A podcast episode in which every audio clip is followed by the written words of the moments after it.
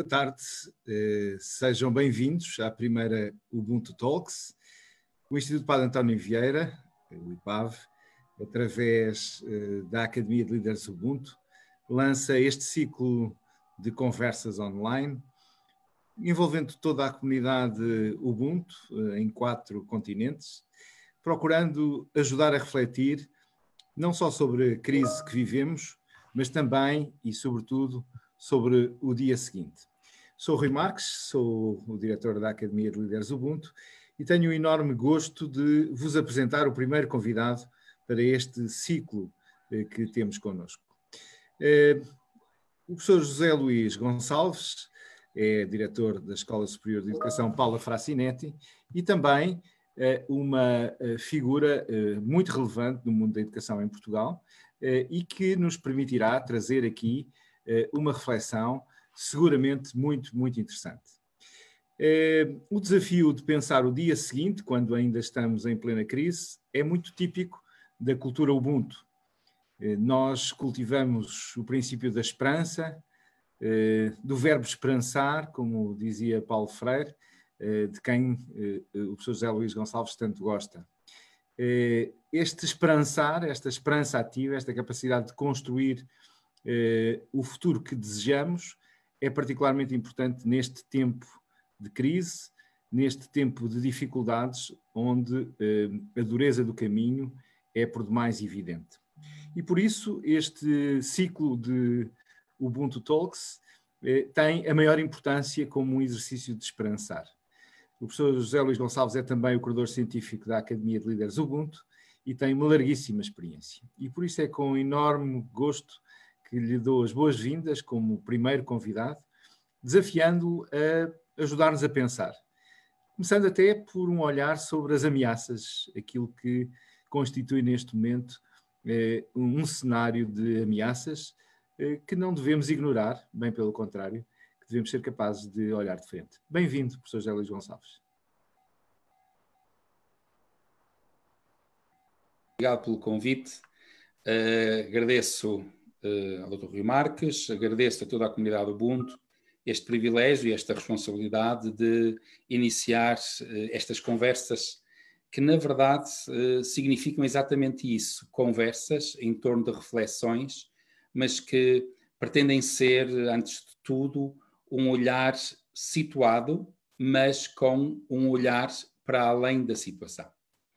Um, Permito-me, de alguma forma, começar por enunciar um, aquilo que me parece neste momento uma, uma ameaça. Uma ameaça eh, na crise atual. Um, temos uma crise sanitária, que na Europa provavelmente só aconteceu há quase 100 anos, há 100 anos atrás com a gripe espanhola.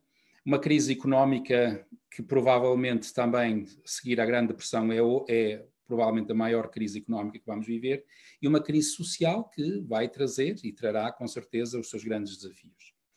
E a primeira questão que, me vou, que, que penso que poderia será importante pensarmos é são os sinais ambivalentes que vamos recebendo uh, da realidade. Por um lado, uma crise de saúde pública que exigiu tomadas de, de decisões, reclusões voluntárias, isolamento doméstico, distanciamento social, encerramento de fronteiras, condicionamentos à mobilidade, mas, por outro lado, também ao nível político, veio reafirmar eh, para o bem e para o mal, mas penso que para o bem, no primeiro momento, a importância do Estado-nação.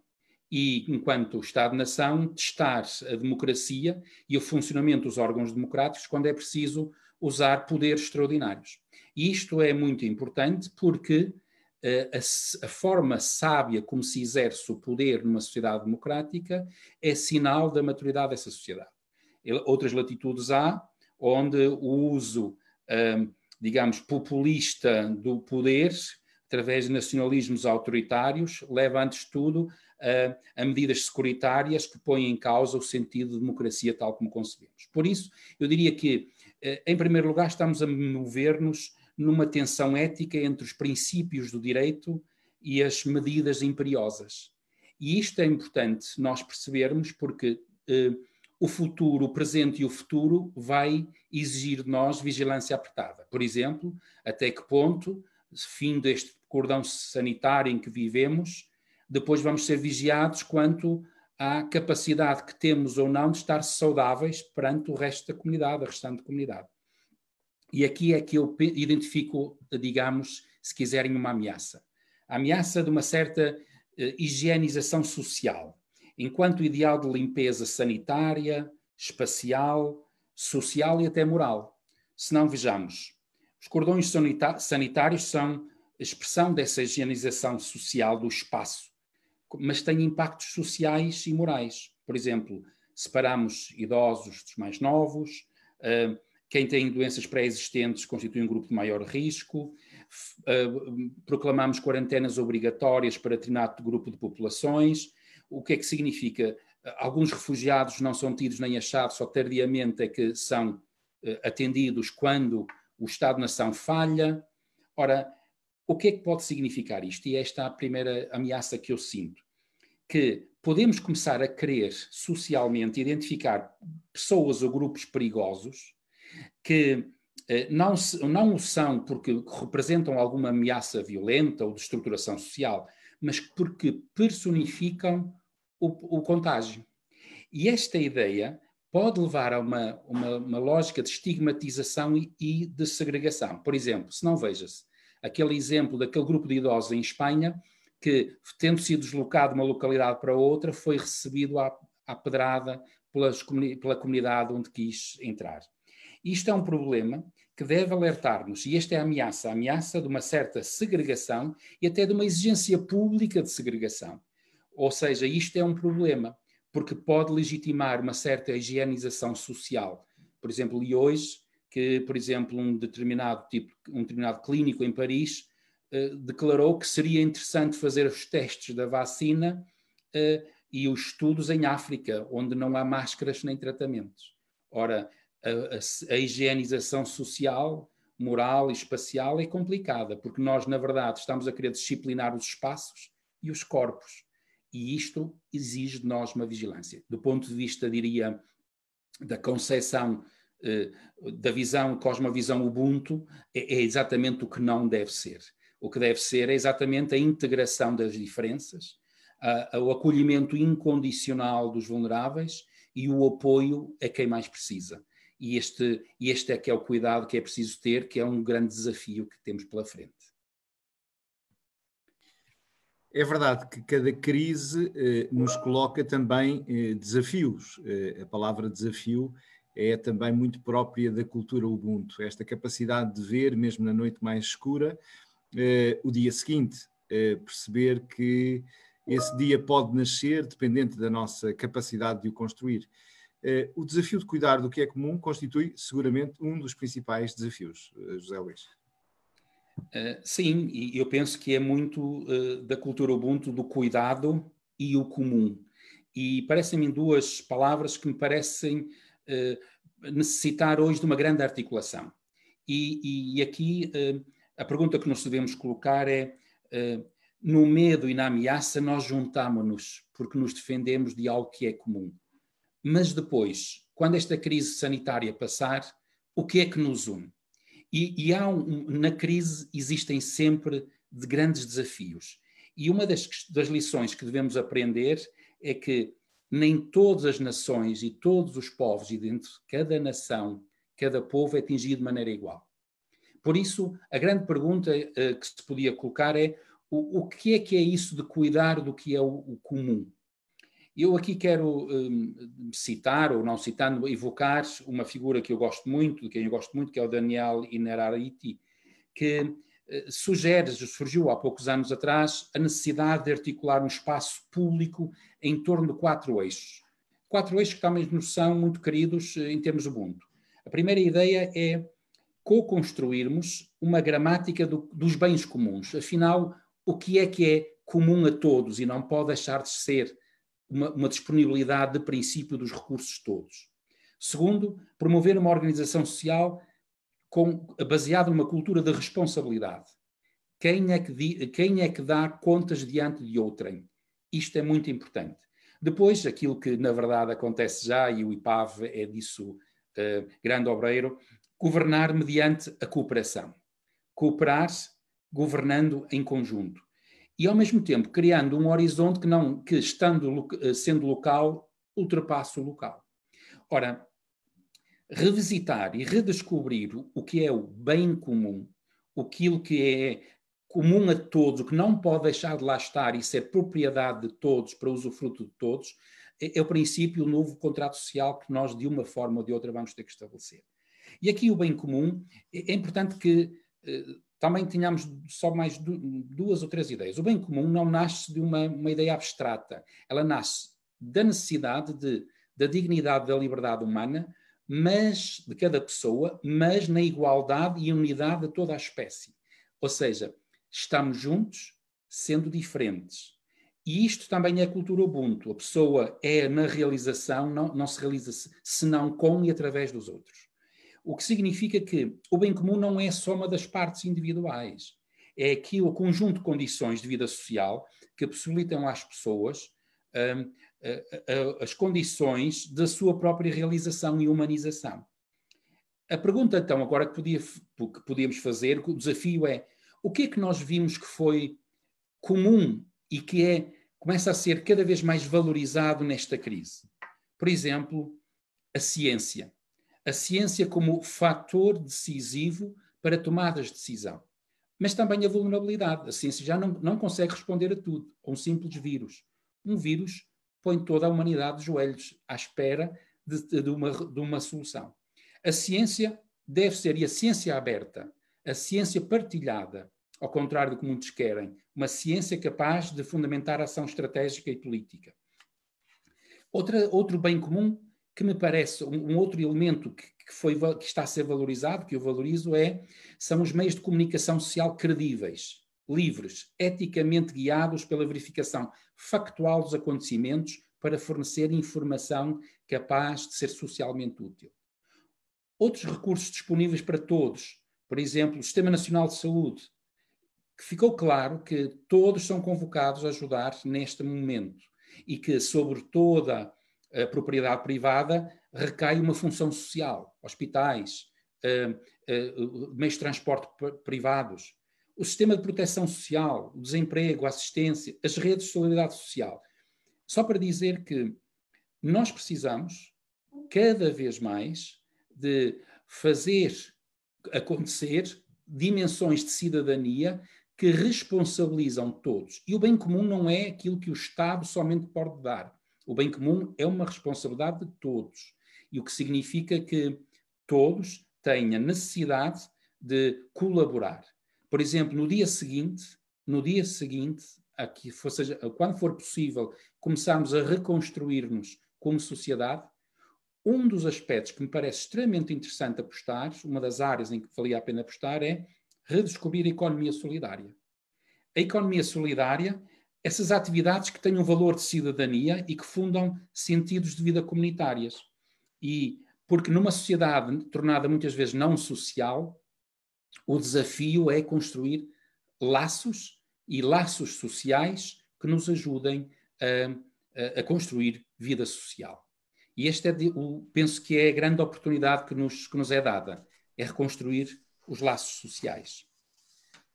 E dessa forma, de alguma maneira, percebemos que eh, as crises nos trazem sempre também eh, grandes oportunidades.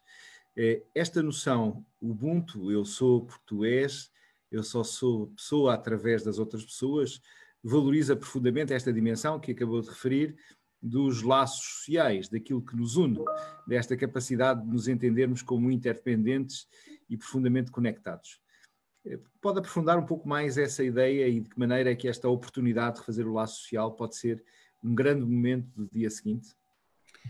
Um, eu penso que uh, uma das características uh, do Ubuntu, e penso que de, que a nossa, de que a nossa sociedade está a necessitar, é que consigamos estabelecer laços sociais que não sejam apenas baseados na profissão, no, na produtividade ou na utilidade que uns temos para os outros. Uh, e, e, e isto ficou evidente que, neste sentido, nesta crise, a crise, toda a gente diz que a crise é global. E, e é, globalizamos também um vírus, globalizamos uma vulnerabilidade humana. Mas foi visível, ou não foi visível, pelo contrário, que na vulnerabilidade houvesse solidariedade. Porque muitos dos países que uh, foram deixados à sua mercê, sobretudo os menos capazes, os menos apetrechados, e, por exemplo, dentro da própria Europa houve uma competição por recursos que eram escassos, e isto significa apenas que a globalização e a vulnerabilidade por si eh, não, não, não significam que haja solidariedade. Por isso, temos que começar a entender que a interdependência é a chave. Nós somos mais com os outros. A questão do laço social é uma questão séria. Eh, neste tempo de reclusão social, eu penso que eh, todos tivemos a oportunidade, ou estamos a ter a oportunidade, de repensar um pouco as formas de viver, as formas, os significados que damos à vida, quer em termos pessoais, consigo comigo mesmo, uh, os propósitos de vida, os sentidos que temos para a reclusão, porque é que eu consigo proteger o outro quando me resguardo. Uh, Conseguimos também refazer, eventualmente, e aprofundar os laços familiares, mas também as relações de vizinhança. As relações e de solidariedade.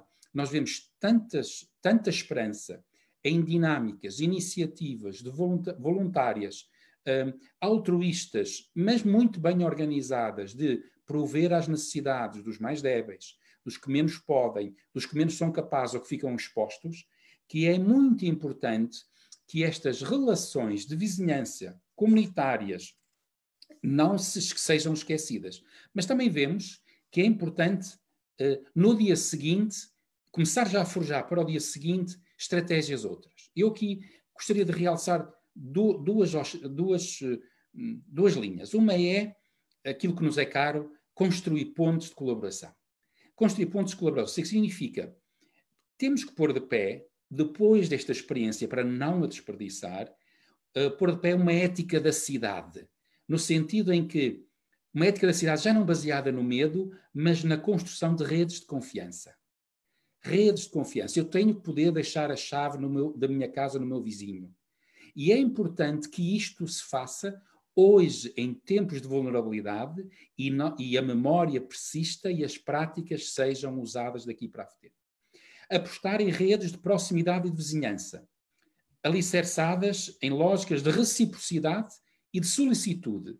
Até gosto muito do Ricoeur, ele é, a ideia de solicitude é muito fecunda, mas também o face a face. Eh, hoje vivemos por eh, através de, de realidades virtuais e distantes, mas o face a face é extremamente importante. Por outro lado, é preciso aprofundar espaços de colaboração interinstitucional e de inovação social. Nós fomos criando novidades. Ainda ontem lia o que alguns engenheiros de diversas áreas foram capazes de construir uh, um equipamento para ajudar na ventilação de quem ficar doente. Por isso, construir pontos para a colaboração. Mas há uma outra dimensão que me parece extremamente importante neste momento da reclusão, que é educar para a hospitalidade. A palavra hospitalidade é de uma, de uma, de uma profunda riqueza, num sentido do Ubuntu, mas no sentido de fazer e estabelecer laço social. Tu podes ser tu, podes ser tu dentro de mim e na minha casa. E esta relação de cuidar do outro dentro da minha casa não me destrói, mas só me enriquece. E eu penso que nós precisávamos de aprofundar esta lógica de ser hóspede, de hospedar e deixar-se acolher para que, neste tempo, o, o, futuro começasse a moldar. E nós nos esquecêssemos da, das experiências de acolhimento de que fomos alvo. Todos, todos. E, e aqui, por todos aqueles profissionais e não profissionais que neste tempo cuidam de nós. Por isso, o acolhimento, a hospitalidade e o cuidado são intrínsecas ao futuro, porque já agora no presente estão para ser praticadas excelentes pistas de reflexão. Eh, passamos pela ameaça em torno da higienização social, eh, somamos o desafio de cuidar do que é comum e eh, concluímos esta primeira parte com a oportunidade de refazer o laço social. Esta primeira emissão do Ubuntu Talks sobre o dia seguinte tem estado a ser transmitida através do Facebook e de outras redes sociais e eh, através exatamente desse canal eh, é, é, possível colocar questões ao professor José Luís Gonçalves. A primeira que nos chega fala-nos não só do dia seguinte, mas dos dias seguintes, olhando a médio e longo prazo. As aprendizagens que estamos agora a fazer vão se manter e perdurar no tempo ou vão se desvanecer com o regresso à normalidade eh, após eh, o retomar o cotidiano? É a pergunta que a Mariana Sacoto eh, lhe quer deixar.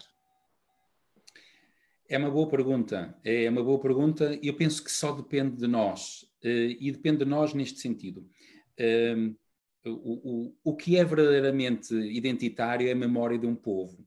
E é muito importante que esta memória eh, seja preservada não só pelo conto, que por si, per si, já seria muito importante, mas através eh, de lugares eh, que façam de nós hum, eh, espaços habitados por experiências significativas.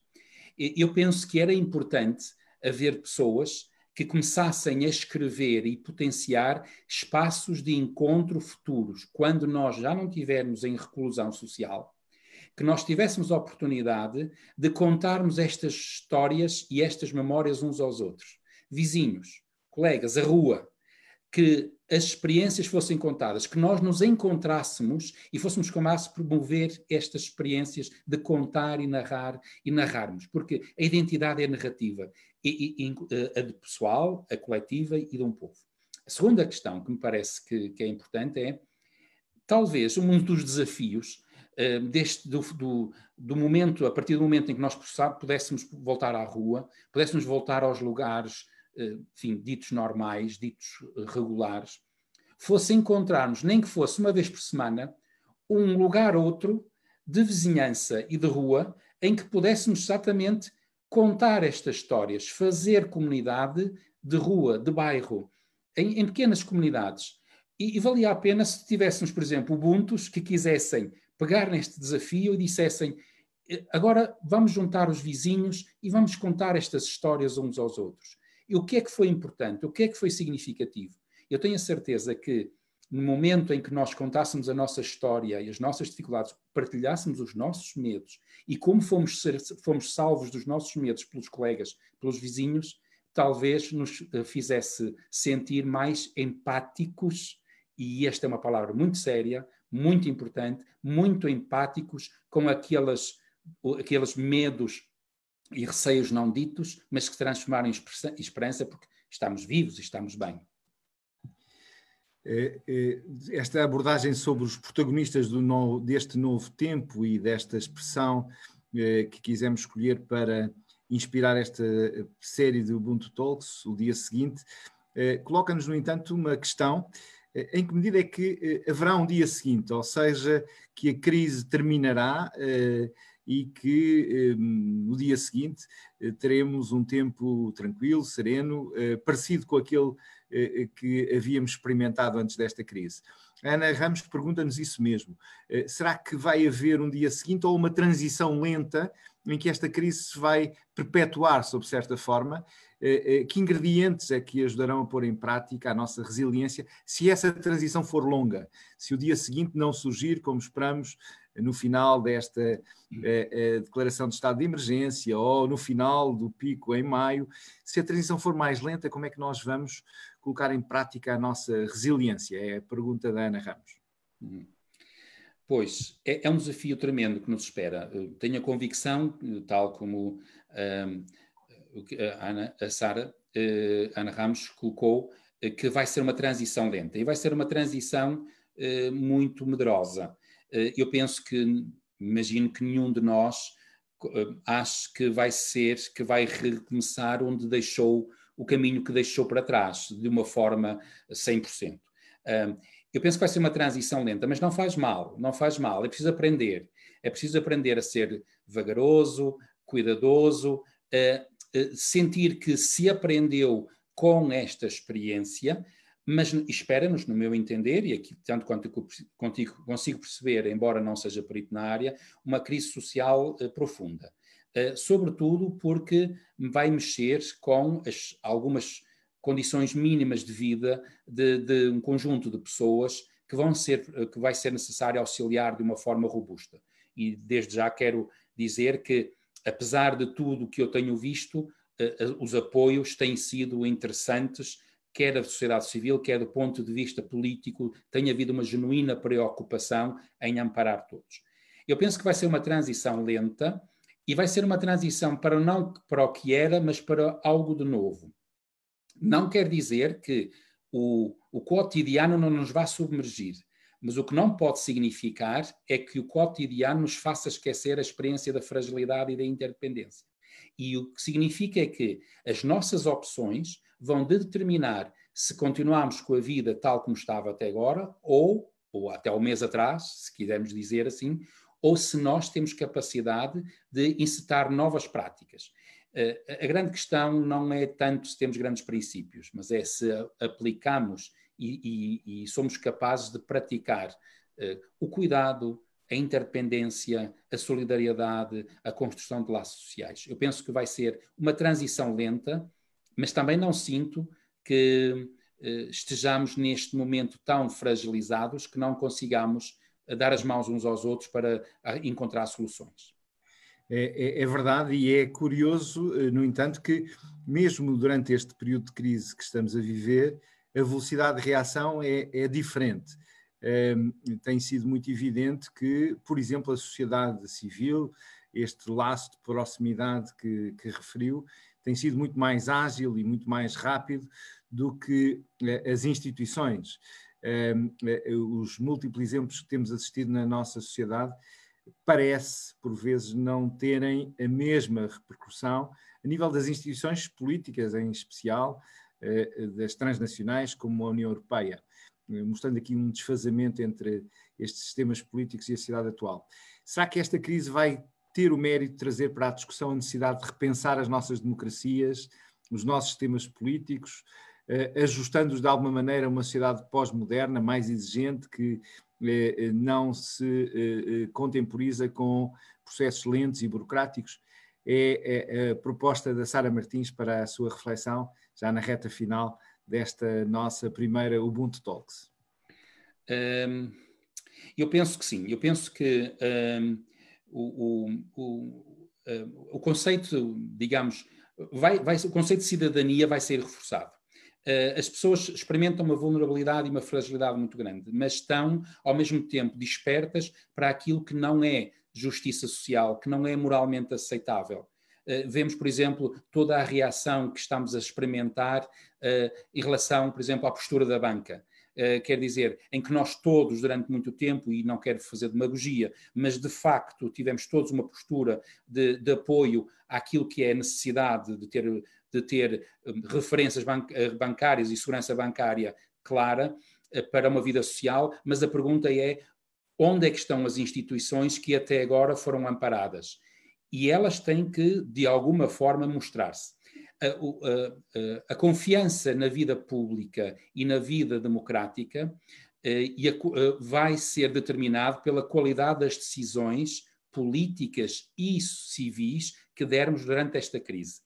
Eh, é evidente que ter poderes reforçados, por exemplo, uma democracia ter poderes reforçados, não lhe dá o direito eh, a ninguém, a políticos e outros, de tomar para si de reféns os direitos fundamentais das pessoas.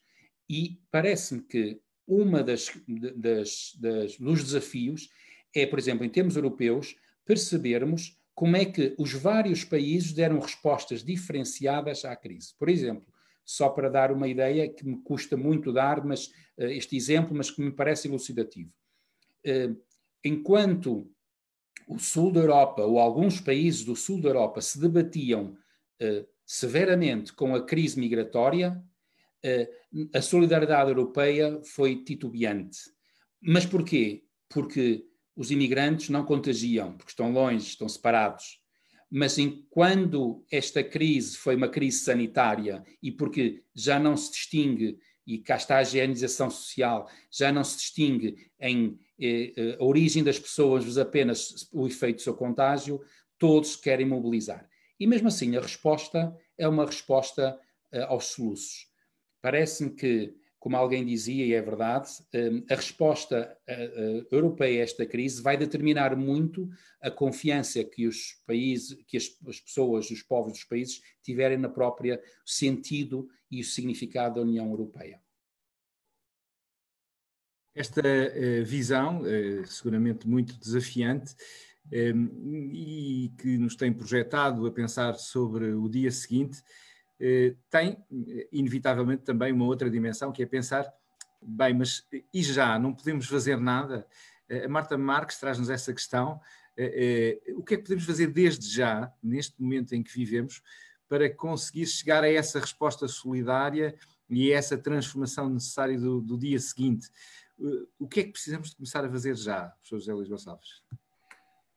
Eu penso que eh, temos que fazer já aquilo que está ao nosso alcance fazer, eh, sem com isto eh, pôr ninguém em perigo. Mas eu vejo já pessoas a fazerem coisas, iniciativas. Por exemplo, eh, o, o, o, o prédio organizar-se para ser só uma pessoa a fazer compras. Uh, vejo, por exemplo, uh, pessoas a tomarem conta de pessoas idosas que, que saem, por exemplo, dos lares e, e, não lhes são nada. Por exemplo, uh, temos, somos vizinhos de muita gente que provavelmente a quem nunca telefonamos ou nunca batemos à porta. Eu vi, por exemplo, no mesmo prédio, distantes, podemos abrir a porta e se calhar olhar-nos uns nos outros, dizer bom dia, criar rituais. Eu penso que a solidariedade eh, humana e de vizinhança, eh, uma vez que a crise é complexa, para cada um de nós individualmente a resolver, nós podemos ser movidos por gestos de empatia, por gestos de proximidade, por gestos de que tecem as relações e geram relações de confiança. Eh, por outro lado, também me parece muito importante que as, as pessoas se organizem para darem respostas mais robustas. Uh, e tem-se tem visto respostas robustas. E pudéssemos pôr também o nosso saber ao serviço das soluções, que é outra questão que importa. Eu fiquei muito agradado, tenho vindo acompanhar com muito agrado a, a resposta da comunidade científica uh, nacional, uh, como as universidades têm contribuído, quer com pessoas concretas, quer com os seus departamentos, para soluções e rapidamente se têm organizado para encontrar soluções para o problema presente, como também empresas. Como o próprio IPAF tem trabalhado com, com soluções de voluntariado, por exemplo, lembro-me em Matosinhos e outros. Ou seja, há, há aqui respostas que estão a ser dadas, elas precisam é de ver a luz do dia, precisamos de pôr o foco nessas respostas. E essa ao sistema educativo eh, coloca-nos aqui uma questão que o Guilherme Moura Neves nos traz. Eh, em que medida é que este desafio pode incentivar também uma mudança no próprio sistema educativo? Eh, referimos aqui a esta interface entre a universidade e a investigação científica, como eh, as instituições de ensino superior se têm mobilizado de uma forma extraordinária para tentar, através dos seus centros de investigação, darem respostas, como sublinhava agora, mas também propriamente no sistema educativo, na relação entre educadores e jovens que é que pode vir a, a, acontecer de novo no dia seguinte, depois desta crise? Será que vai ter algum impacto? Uh, já tem, já tem. Eu próprio comecei a dar aulas uh, completamente online, videoconferência, síncronas e assíncronas. E no ensino superior, uma, a experiência que estamos a fazer é muito interessante. A necessidade aguçou o engenho. muitos de nós, professores, que até achavam que não tinham como se costuma dizer, muito jeito ou muita apetência para as tecnologias, de repente fazem maravilhas. Uh, e uma das experiências que estamos a sentir, e tenho ouvido ecos de vários colegas de várias instituições, é que parece que hoje, apesar de tudo, sentem maior proximidade de, dos alunos do que quando estávamos face a face. E este é um desafio muito interessante, que a realidade tecnológica não impediu esta relação de proximidade, mas pelo contrário aproximou. É claro que o sistema educativo, eh, quando penso sobretudo na escolaridade obrigatória, tem um desafio diferente do ensino superior. Porque no ensino superior as pessoas são mais autónomas, em princípio, e há uma relação de funcional muito mais capaz de estabelecer as relações. Aquilo que eu tenho vindo a perceber é do esforço gigantesco que o Ministério da Educação tem feito para criar oportunidades iguais a todas as crianças quando uh, não têm condições de partida iguais. E parece-me que uh, o que está a acontecer, eu tenho visto isto sobretudo nos professores, eles têm feito um esforço tremendo para corresponderem este, neste momento um, a soluções e têm recorrido a soluções que, sendo uh, teriam sido e quase inconcebíveis há um mês atrás, hoje estão pô-los no, no, no, terreno. Eu vou dizer o seguinte: eu penso que nos, esta experiência nos vai enriquecer. Humanamente, vai nos tornar próximos, mesmo à distância. Mas penso que, apesar de tudo, a relação face a face é a relação pedagógica por excelência. Penso que nos vai fazer valorizar ainda mais quando voltarmos a estar face a face, porque provavelmente uh, é algo que não, não valorizávamos o suficientemente bem. Essa, essa eh, nova experiência de aprendermos a valorizar o que tínhamos, como a possibilidade de nos encontrarmos, de estarmos próximos, de estarmos face a face, que será seguramente um dos ganhos do dia seguinte. E para concluir este nosso primeiro momento deste Ubuntu Talks, que iremos prosseguir ao longo das próximas semanas, eh, a Tânia Silva deixa-nos a questão eh, inquietante. Estarão as empresas preparadas para aceitar este novo eu, eh, este novo nós que nasce daqui, este eu coletivo, se assim pudermos dizer, eh, esta transformação, como é que as empresas se vão adaptar a essa realidade?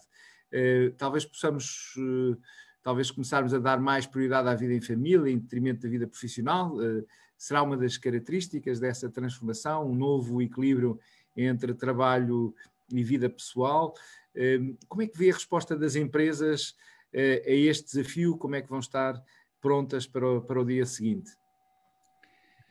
Bom, eh, eu espero que. Eh, eh, é, é muito complicado falar nas empresas em geral, porque depende da natureza da empresa, se é trabalho intensivo, se é um trabalho mais criativo, se é um trabalho mais de ordem tecnológica ou outro. De uma forma muito, muito concreta, diria: as empresas vão passar por um momento difícil, assim como as famílias e as pessoas mas uh, retomado o caminho nas condições que houver para retomar quando for possível, seria importante uh, encontrar-se formas de equilíbrio que permitisse equilibrar não só a produção, mas também a família.